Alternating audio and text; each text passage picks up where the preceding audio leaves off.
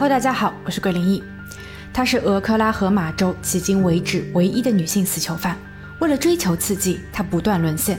在法庭上，她公然喊冤，并称司法部门已经病入膏肓，自己是一个无辜者。辩护律师为她申诉长达十五年。那么这一判决真的太过严重了吗？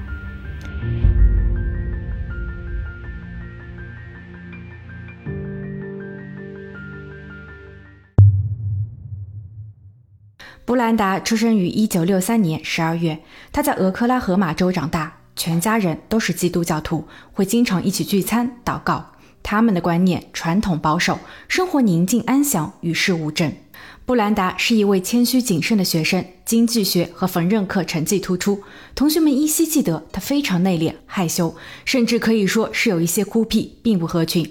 当有人试图接近他，与他聊天，或是邀请他去参加聚会时，他总是躲避。在放学后，他也会直接选择回家。不过，也有部分同学持有不同的观点，他们认为布兰达是属于内敛型的开放女子。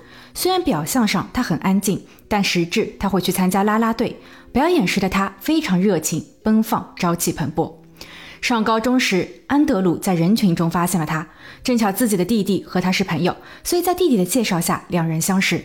他们在见面不久后便开始约会。高中毕业后，他们考入了不同的大学。布兰达为了与安德鲁在一起，在大二时特意向俄勒冈州立大学提交了转校申请。往后的日子，他们一直黏在一起。一九八四年，布兰达二十一岁，安德鲁向她求婚。成家后，他们依旧甜蜜幸福。安德鲁毕业后在德州找了份工作，小夫妻两人便一同搬往了德州。不久后，布兰达也找了份银行工作，她非常喜欢德州的生活。几年后，丈夫提出她要回到家乡。她称自己已经拿到了一家广告公司的职务。布兰达有些不满，她不想放弃在德州刚建立起来的社交圈。几次争论无果后，两人开始分居。不过，这样的日子没有持续太久。几个月后，布兰达还是妥协了。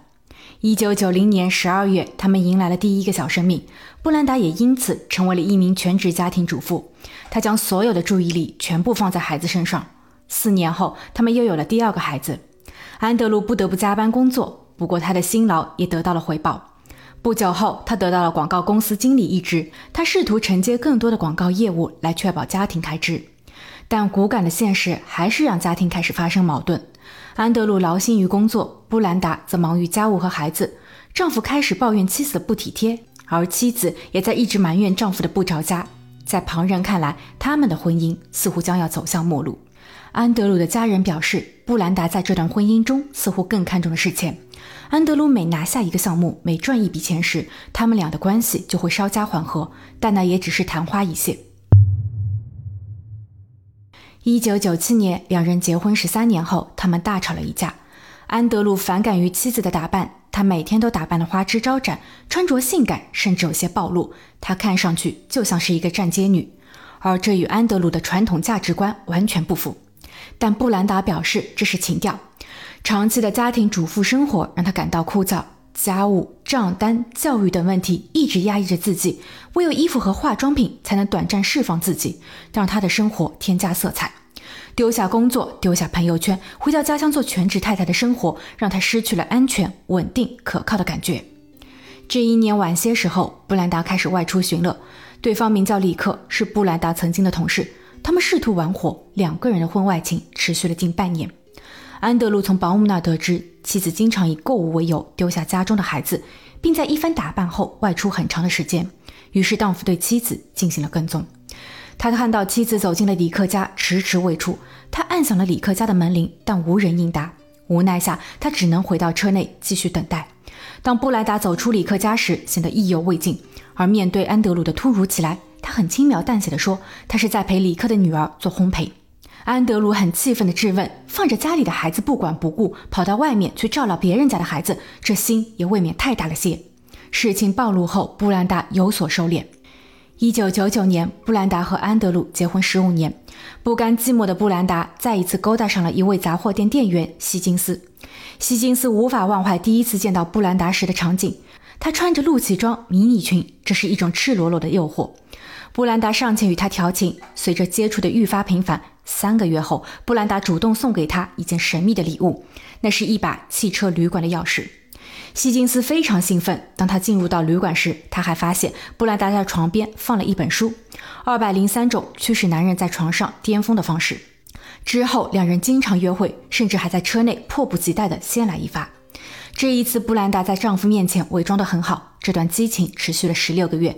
布兰达玩腻之后与希金斯分手，但两个人还是保持着朋友的关系，甚至还聘请他为自己的家进行房屋翻新。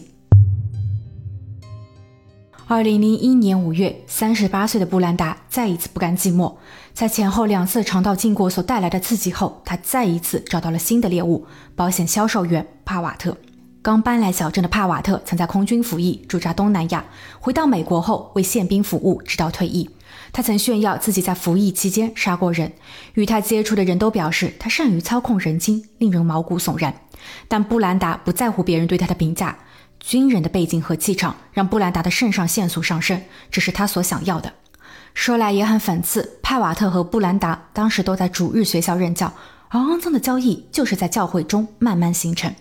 帕瓦特经常带着自己的韩国妻子去到教会，还与布兰达的丈夫安德鲁建立了良好的关系。安德鲁甚至为了支持帕瓦特的保险业务，不仅帮助他在教会中做宣传，还自掏腰包购买了八十万美元的人寿保险。受益人是妻子布兰达。两个家庭经常聚会，帕瓦特还带着布兰达和他的两个孩子一同去到墨西哥旅游。与此同时，闲言碎语在小镇上流传。布兰达整日穿着紧身低胸衣，他与帕瓦特坐在一起时，两人暧昧的关系让人直起鸡皮疙瘩。好友特意提醒安德鲁管好自己的妻子。当年夏季，安德鲁亲眼看到妻子和帕瓦特在教堂中手牵手、肩并肩。他向教会管理者报告了此事，并希望不允许帕瓦特再进入教会。二零零一年九月十六日，安德鲁和妻子再起争执，安德鲁受够了妻子的不忠。他为这个家能够有体面的生活日夜奔波，但妻子却一而再、再而三地玩着艳遇游戏。布兰达则认为这一切的推手就是冷漠丈夫，是他将婚姻直接变成了坟墓。不确定是安德鲁气得离家出走，还是布兰达将丈夫赶出家门。但在那一晚过后，两个人正式进入了离婚阶段。十月二十六日，对于安德鲁来说是幸运的。他在开车上班的路上，发现车子刹车失灵，所以他当即减速，并调转车头去到了一家汽修厂。店家在检查后告诉安德鲁，他车内的刹车软管被人切断。幸好安德鲁不在高速上驾驶，并没有遇到紧急情况。安德鲁吓出了一身冷汗。但究竟是谁如此歹毒？莫非？当他怀疑时，一通神秘的电话接踵而至。一位陌生的女性说：“安德鲁的妻子和孩子发生了意外，现在正在医院进行治疗，需要他赶紧前往。”为了求证，安德鲁还是借车去到了医院，但结果可想而知。安德鲁选择了报警，但警方由于没有实际的证据，仅仅做了备案。接着，安德鲁联系了帕瓦特，要求更改保单，更换自己人寿保险的受益人。他想任命自己的兄弟取而代之。帕瓦特没有同意，寻找了各种理由，拒绝接受了他的申请。安德鲁愈加怀疑自己，甚至害怕他的性命将断送在这八十万的保单上。他给保险公司的主管打了电话，要求更改保单，并强调这是自己的权益。主管允诺在安德鲁授权后会亲自修正。帕瓦特知道这件事情后非常恼怒，他拨打了电话，并威胁安德鲁不要做出任何让他丢失工作的事情。五天后，在安德鲁和布兰达的离婚听证会上，安德鲁表示自己可以支付完房屋贷款，将他们都归属于布兰达的名下，并可以放弃孩子的抚养权。但唯有一点，八十万的人寿保险必须更换受益人。而此时，布兰达有些不可理喻的当场哭闹，但最后还是无奈接受。二零零一年十一月二十日，安德鲁驱车前往了布兰达家，他计划带着孩子们去拜访爷爷奶奶，并一起过感恩节。这是他离婚后第一次拜访前妻。当他进屋后，孩子们都在看动画，他们期待地问爸爸什么时候出发。此时，布兰达说家里的热水器有些故障，希望安德鲁能够去到车库帮忙检查一下。安德鲁告诉孩子，等爸爸解决问题后就会带你们出发。可他们再也等不回爸爸。当警方赶到现场时，安德鲁躺在地上一动不动，身边散落着空的易拉罐，猜测他在发生不幸时试图使用它们进行自我防护。他的腹部和颈部均有枪伤，分别是从零点一六口径和零点二口径中射出。在一旁的布兰达看似吓得不轻，他的手臂也正在流血。布兰达一边大口喘气，一边告诉警方有两个蒙面男子入室抢劫，但对于整个过程的细节，他支支吾吾。除此之外，警方还发现，进入到布兰达的屋内后，两个孩子都还安好。沙发边是装满行李的旅行箱，没有人为闯入或破坏的痕迹。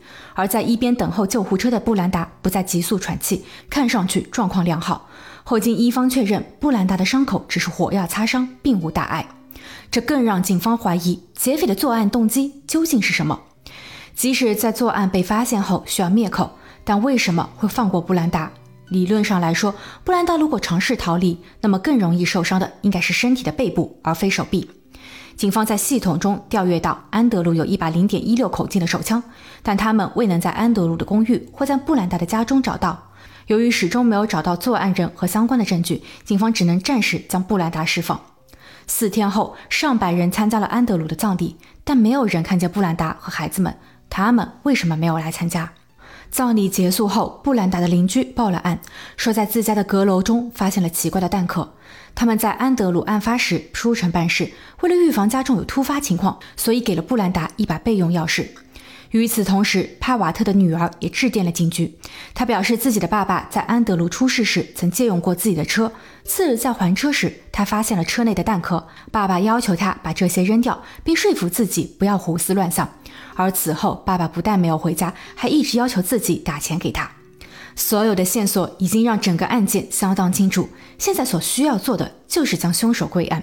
但此时，他们两个人已经租借了一辆雪佛兰，逃往墨西哥。